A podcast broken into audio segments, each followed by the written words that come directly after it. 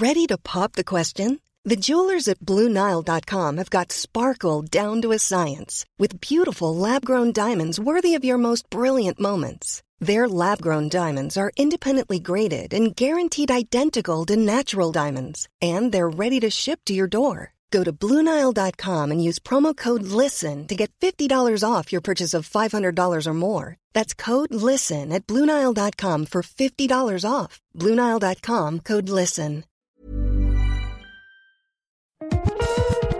Sur Radio DevOps, la balado-diffusion des compagnons du DevOps. Si c'est la première fois que tu nous écoutes, abonne-toi pour ne pas rater les futurs épisodes. C'est parti! Bonjour à toi cher compagnon et bienvenue dans ce nouvel épisode de En aparté. Et aujourd'hui je suis avec Mathieu. Mathieu qui va nous rejoindre parmi les podcasteurs, donc tu vas pouvoir l'écouter dans le prochain podcast. Donc si tu écoutes euh, ce podcast et que tu n'es pas encore abonné, abonne-toi pour ne pas rater son premier podcast. Bonjour Mathieu et bienvenue dans le podcast. Bonjour et merci de m'avoir invité. Ah bah écoute Dora, tu vas nous, euh, nous éclairer de tes lumières euh, parce que tu travailles pour un cloud provider. C'est ça. Et on va en parler aussi. D'accord, bah super. Alors, la, la, la première question que je vais te poser, c'est puisque on ne te connaît pas, est-ce que tu peux te présenter en quelques mots, euh, nous dire d'où tu viens, qu'est-ce que tu fais dans la vie, quel est un petit peu ton parcours? Oui, alors je m'appelle Mathieu Corbin, et donc, euh, comme tu l'as dit, je travaille chez Exoscale, qui est un cloud provider européen, où je suis en charge d'une équipe euh, qui travaille euh, au développement des produits cloud. donc, je fais principalement du développement, mais appliqué à des produits d'infrastructure. Si je dois donner, si je devais donner quelques exemples, par exemple, ce serait notre offre, par exemple, Kubernetes Manager ou notre offre Load Balancer, sur lequel j'ai beaucoup travaillé cette dernière année. Donc, c'est ce type de produit sur lequel je travaille. Et je suis Exoscale depuis trois ans maintenant. Avant ça, j'ai fait quelques années comme administrateur système, mais j'ai toujours été intéressé finalement par les deux mondes, dev et ops. J'ai toujours, euh, quand j'étais admin 6, euh, codé de mon côté et euh, ou fait de l'administration système quand j'étais développeur. Et finalement, travailler chez un cloud provider, ça me permet de concilier les deux, parce que c'est, comme je l'ai dit, c'est du développement, mais pour de l'infra, et donc c'est super intéressant. je m'intéresse également beaucoup à, l'architecture en général, au système distribué, au monitoring. J'essaie toujours d'avoir une vision globale sur les sur les technologies ou les produits sur lesquels je travaille.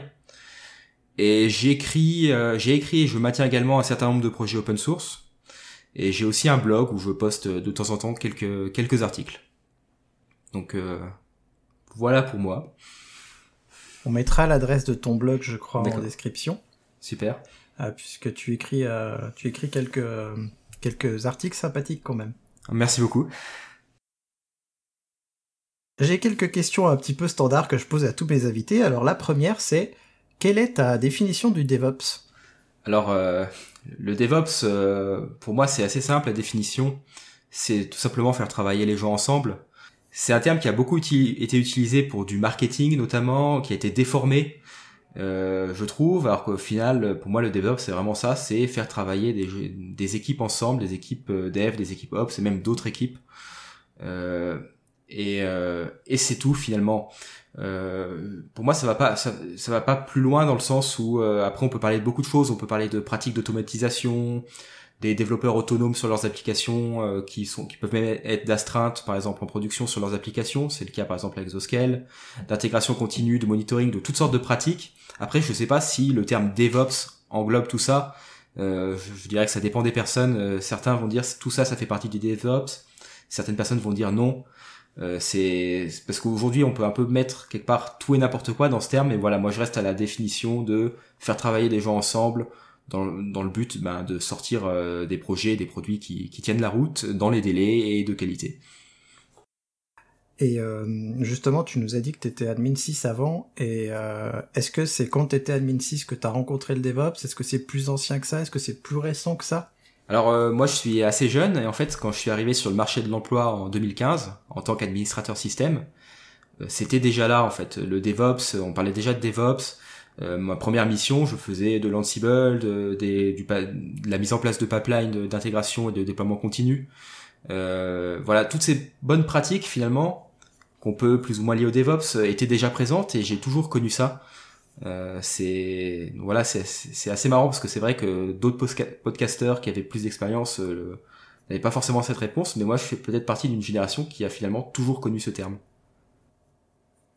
Ouais, c'est vrai que moi je fais partie des personnes qui sont arrivées avant le DevOps. Oui, j'ai commencé à travailler en 2000 et donc. Ouais, c'est pas mon cas, ouais. Voilà, t'as 15 ans d'expérience de plus que moi et forcément ça se ça se ressent et en, en effet c'est euh, pour moi ça a toujours été là finalement. Du coup, je te demande pas comment est-ce que euh, ça a changé ta vie, mais par contre, je peux te demander, euh, est-ce que c'est pas trop dur finalement de rentrer dans un dans un milieu comme euh, l'administration système avec tout ce qu'on a aujourd'hui? Parce que entre il y a 15 ans et maintenant, il y a quand même beaucoup de choses, surtout si tu fais du cloud en plus.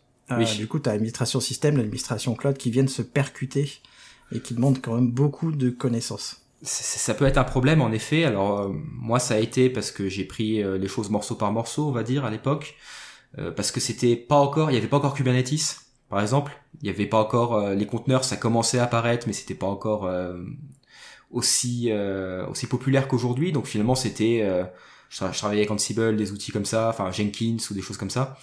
Et c'est vrai qu'aujourd'hui, si on rajoute toutes les toutes les stacks conteneurs, cloud euh, les terraforms, etc. Enfin, tout l'outillage, ça fait beaucoup de choses.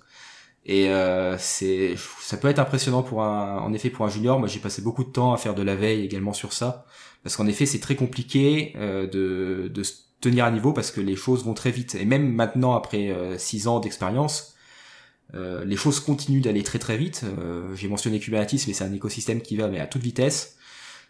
et c'est très compliqué de suivre en effet. Et c'est peut-être même un problème aujourd'hui de l'administration système, c'est que ça va tellement vite que des fois, euh, je me dis qu'on devrait peut-être ralentir, se poser, faire un peu le tri euh, de, de, ce qui est finalement utile, pas utile, ce qui fait partie des, on va dire, ce qui est juste de la hype ou s'il y a vraiment des intérêts derrière certaines technologies, parce que des fois, en fait, euh, de toute façon, on peut pas tout suivre, c'est impossible. Et je pense qu'il faut essayer de se concentrer sur l'essentiel finalement. Et c'est pas facile, mais euh, en effet, il faudrait éviter, je pense, de de se laisser, euh, on va dire, euh, embourber dans tout ça, sinon on passe notre temps à tester des technologies finalement, vu qu'il y en a tout le temps des nouvelles. On peut avoir le même travers que les développeurs, euh, tester la nouvelle technologie à la hype. Le nouveau framework, c'est ça, le nouveau framework JavaScript aujourd'hui, c'est il y a la même chose côté infra, il y a le nouvel outil de monitoring, le nouvel outil de déploiement, etc., etc. Donc, faut faire un peu attention à ça en effet. Certains ont, ont un intérêt, mais parfois, parfois je doute. Ouais, m'en parle pas, j'évolue dans l'écosystème Node depuis quelques années euh, pour mes missions, euh, c'est de plus en plus récent, récurrent. Et à chaque fois, je découvre des nouvelles choses, euh, Node.js, React, Nuxt.js, etc., le SSR. Et là, je me dis, mais Node, mais c'est c'est un vrai panier de crabes, c'est pas possible, on peut pas s'en sortir. Et puis après, tu dois aller sur Java, sur PHP, Python, enfin bref. Est-ce que du coup, tu penses pas que finalement, on devrait se spécialiser et ne pas tout faire. Euh, finalement, l'administrateur système, il devrait travailler avec l'administrateur cloud et tous les deux, main dans la main, pouvoir faire les images serveurs et puis euh, l'un euh, qu'on soit complètement l'architecture cloud et l'autre qu'on soit les images serveurs. Enfin, ce genre de, de coopération entre profils. Je pense que c'est obligatoire. Si je prends l'exemple, par exemple, d'où je travaille, euh, on va avoir des spécialisations parce qu'un ingénieur réseau, un administrateur système, on va dire orienté réseau, euh, sur des points va avoir, va, avoir besoin de compétences très précises euh, et très développées sur le réseau. des administrateurs système plus typés stockage, ça risque, ça va être différent. Alors bien sûr, il y a toujours de, de l'overlap, on va dire, les, les, les sujets se marchent un peu dessus, mais il y a quand même des spécialités dans l'administration système aujourd'hui euh, on a des administrateurs système qui sont capables de, qui connaissent très bien Linux et qui vont être capables, par exemple, de construire des distributions Linux, patcher le kernel ou des choses comme ça. D'autres qui vont travailler sur des outils peut-être un peu plus haut niveau. Euh, c'est en effet, euh, je pense que tu as raison. On va quand même euh, avoir des spécialisations. c'est assez obligatoire, je pense, quand on voit la masse de technologies et surtout la masse de, de sous-domaines qu'on peut finalement dans l'administration système. Après, c'est toujours bien d'avoir une vue d'ensemble. Euh, sans être un expert réseau, par exemple, euh, c'est bien de connaître les différents protocoles, voir comment ça fonctionne. Euh, et sans être un expert kernel, c'est bien d'avoir deux trois notions. Donc je pense que c'est c'est ça finalement l'objectif et c'est ça mon objectif, c'est d'avoir quand même une vue globale des technologies, de des différents des différentes choses, que ce soit côté dev ou côté ops. Et après je me spécialise bien sûr dans dans quelque chose. Mais aujourd'hui, c'est impossible que quelqu'un fasse tout, que ce soit côté dev ou côté ops. Euh, et notamment côté ops, parce que on, voilà, on parle beaucoup d'ops chez les compagnons du, DevOps, mais euh, moi je le vois en tout cas avec Exoscale, il y a des spécialisations. Ouais, c'est vrai que je m'adresse avant tout aux ops parce que je suis un ops, euh, enfin je suis devenu un ops. J'étais un dev au début de ma carrière, mais mais on a quelques développeurs quand même qui nous rejoignent de plus en plus, je trouve. Euh, donc c'est pas mal de pouvoir échanger avec eux parce que pour moi le, le mouvement il est transverse en fait. Euh, en effet, il est né chez les ops, mais comme euh, tu le disais tout à l'heure, c'est la coopération entre les deux mondes. Et bah du coup il est transverse, il doit devenir transverse. Ça m'amène à une autre question chez vous, chez Exoscale, comment est-ce que vous vivez le DevOps? Comment est-ce que euh, finalement ça, euh, transpire dans vos méthodes de travail? Alors, euh, chez Exoscale, déjà que lorsqu'on construit un projet, si je, peux sortir un projet qu'on a, bah, aujourd'hui, dont j'ai parlé juste avant, c'est notre offre Kubernetes Manager. C'est des projets qui se, où le besoin finalement et la façon dont on va architecturer le projet vont être définis par les devs et par les ops. C'est-à-dire c'est pas les, ops qui vont dire on va faire comme ça et ou les devs qui, qui disent on va faire comme ça ou l'équipe front-end qui va dire ça va être comme ça.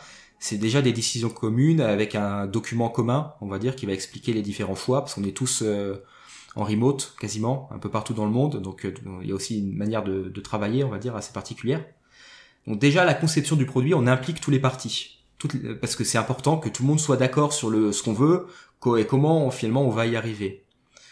Ensuite, euh, lorsqu'on démarre, on va bien sûr travailler ensemble. Alors les ops vont se concentrer plus sur des sujets peut-être ops et les devs sur du développement, mais il y a toujours de la communication entre les équipes bien sûr. Euh, pour suivre l'avancement d'un côté ou de l'autre, le but c'est de ne pas arriver dans un état où par exemple euh, il y a un prérequis ops qui est bloquant ou un prérequis dev qui est bloquant pour les ops. Enfin bref, de se retrouver coincé.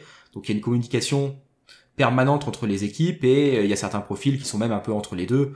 C'est mon cas où je suis capable d'aller euh, un peu même euh, côté dev, côté ops sans problème.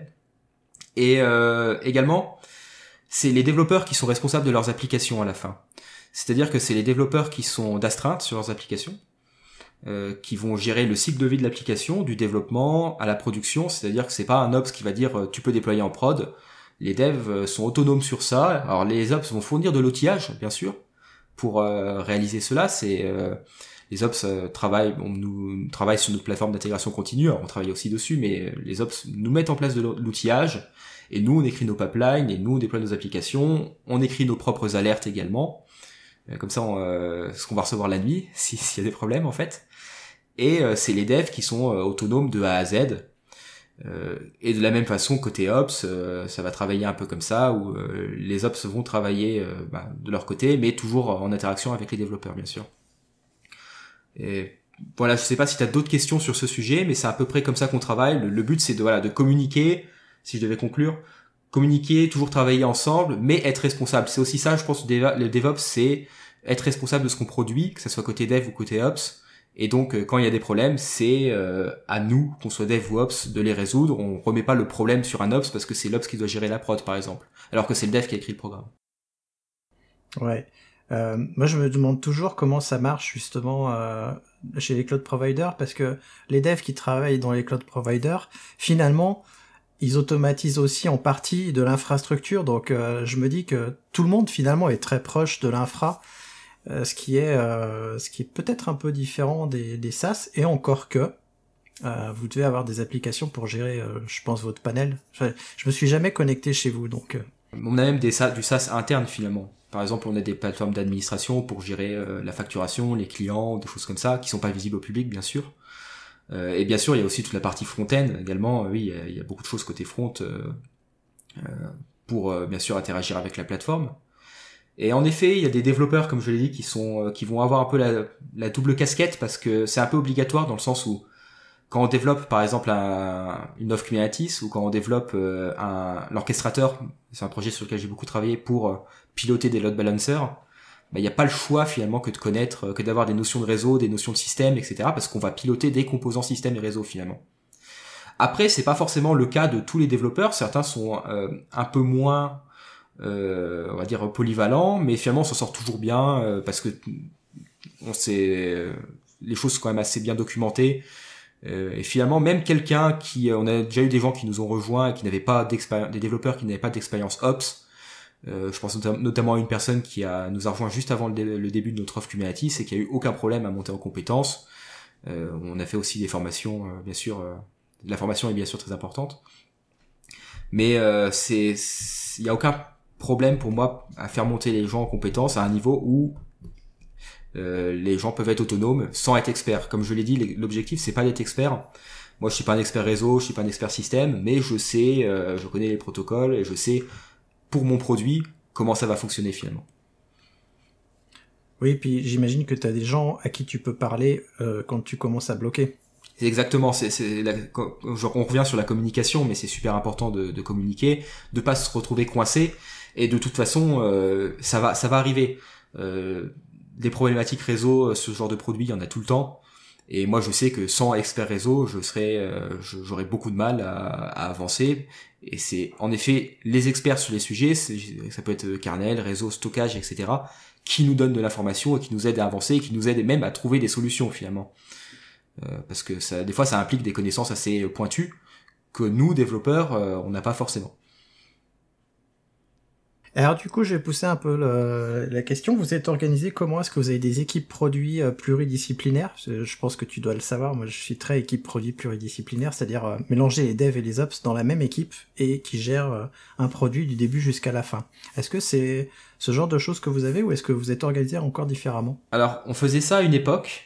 et on a réorganisé ça il n'y a pas si longtemps que ça. Alors on a plusieurs équipes qui, qui maintiennent en effet des produits du début à la fin mais généralement c'est des produits, euh, c'est des produits, c'est des équipes composées que de devs, alors avec certains devs qui ont, on va dire, euh, un côté ops bien sûr, ou des, équipes que ops, et on va plus faire euh, des réunions régulières entre équipes ou des choses comme ça. Euh, au final, on peut dire, on n'est pas très gros, donc c'est peut-être ça aussi qui joue. c'est on n'a pas voilà dans mon équipe à moi par exemple il n'y a pas vraiment de profil ops identifié mais par contre on est en contact permanent avec euh, les ops qui gèrent euh, nos, les, les, clusters Kubernetes etc parce que je pense qu'on est encore assez petit pour ne pour pouvoir vraiment communiquer très très rapidement entre équipes. Euh, voilà si quelqu'un a besoin d'un coup de main sur un truc on ping un ops d'une autre équipe on lui pose une question il y a le retour direct.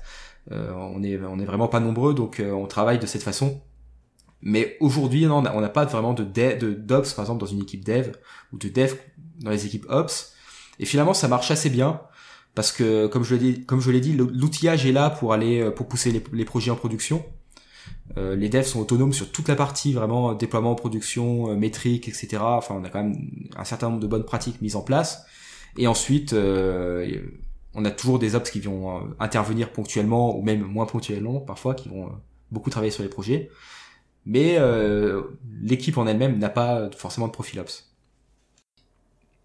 Tu dis que vous n'êtes pas nombreux, mais vous êtes combien euh, finalement? On doit être une trentaine aujourd'hui en tout, avec Exoscale. mon équipe, on est cinq personnes par exemple. Donc voilà, c'est des petites équipes. Euh, on n'est pas si nombreux que ça en effet. Mais alors, je me pose la question. Euh, je dérive un petit peu parce que j'ai d'autres questions euh, pas de problème sur le DevOps. Mais là, là, c'est euh, c'est purement par intérêt. vous gérez vous-même vos data centers ou vous appuyez sur des data centers fournis par d'autres? On s'appuie sur des data centers fournis par d'autres, par exemple Equinix. donc, alors par contre, c'est nos, c'est notre matériel physique, nos racks, etc. On loue un bout du, du DC. Euh, donc c'est vraiment notre matériel physique euh, de A à Z. C'est nous qui choisissons les composants, euh, qui même on est en contact avec les fabricants de racks ou autres. Enfin, bref, pour, pour l'architecture. Mais après, en effet, c'est on va travailler avec par exemple Equinix ou des choses comme ça pour pour louer, on va dire, des salles. Et c'est pas c'est pas notre propre data center. On a six zones aujourd'hui. En effet, il y a c'est documenté sur notre notre site web. Euh, chaque document, chaque data center euh, a sa, sa fiche, on va dire. C'est pas nos data centers à nous, on est euh, dans des data centers chez Equinix ou A1 Digital par exemple. Ouais, c'est intéressant parce que du coup, vous faites confiance à des fournisseurs euh, physiques, on va dire, qui, qui fournit les data centers et les flux, et vous vous occupez de toute la partie logicielle au-dessus avec le choix des, des matériaux. C'est ça. En, en, sachant que, comme je l'ai dit, on s'occupe aussi du choix euh, et des racks ou des choses comme ça. C'est-à-dire qu'on va pas, par exemple, louer une, machine physique toute faite. On va acheter du matériel, le faire livrer, le monter, euh, etc. Mais en effet, c'est dans un data center qui n'est pas à nous. Ouais, vous louez des baies vides en fait. voilà, après je j'ai pas le détail de comment ça se marche, mais voilà, il y a une salle, il y a une salle vide et des gens euh, vont aller monter des trucs dedans. Ah, c'est intéressant. Alors, je, suis moins proche du matériel que mon collègue euh, chez Hydra, mais mais c'est un truc qui m'intéresse. Euh, comment est-ce qu'on peut organiser des cloud providers Je pense qu'on pourra en discuter plus longuement. Pourquoi pas Ouais, peut-être qu'on pourra faire un deuxième épisode là-dessus.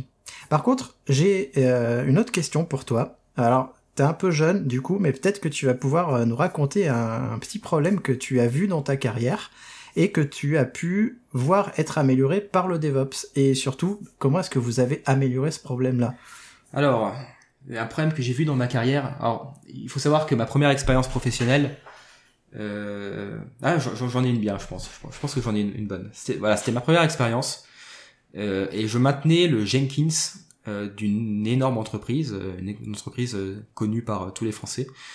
Et c'était un Jenkins où il y avait des centaines de développeurs dessus.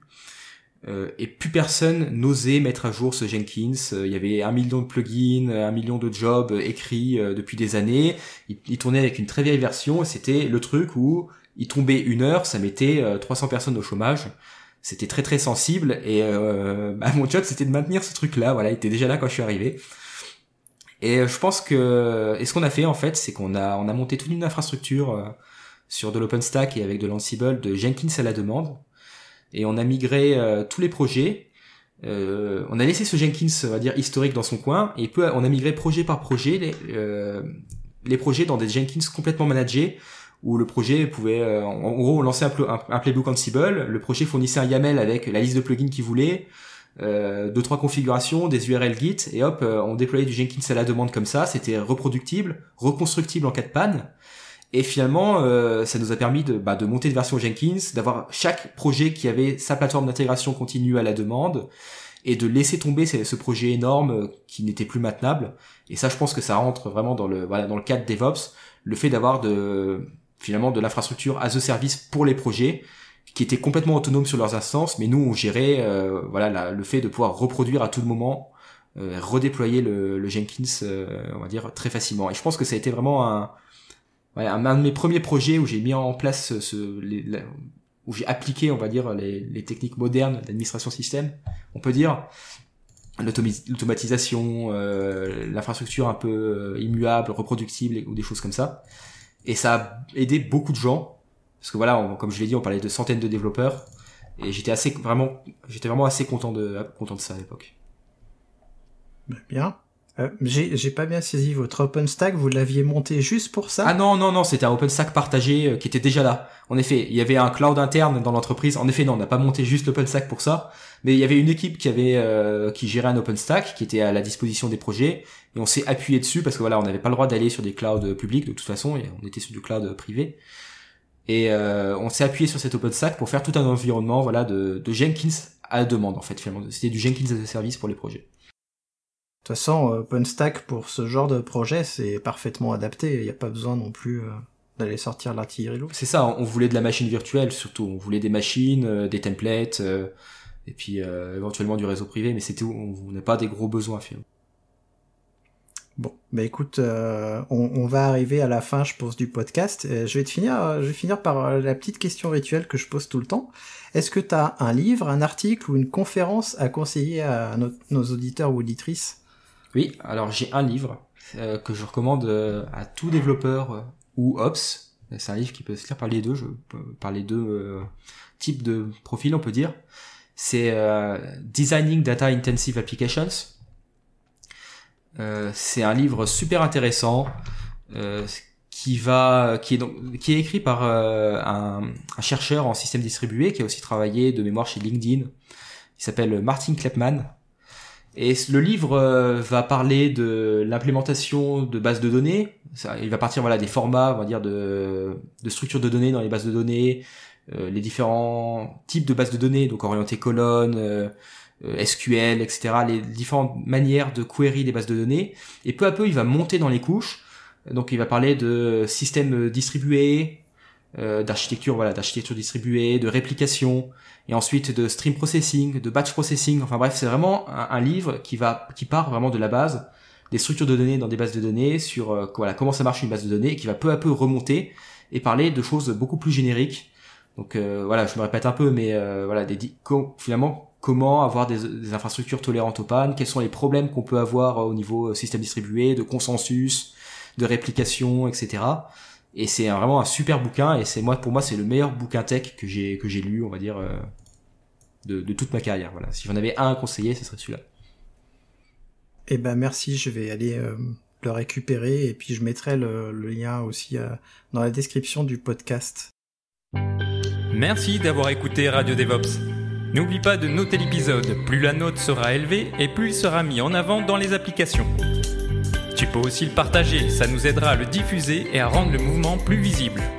Si tu as envie de discuter du mouvement, alors rejoins-nous dans la communauté des compagnons du DevOps. À bientôt! La balado diffusion des compagnons du DevOps est produite par l'Hydra.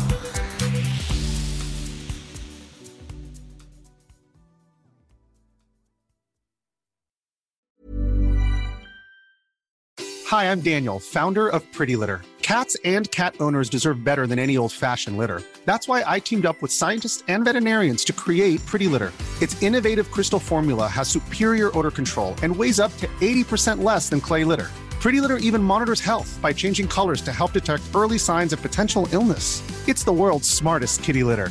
Go to prettylitter.com and use code ACAST for 20% off your first order and a free cat toy. Terms and conditions apply. See site for details.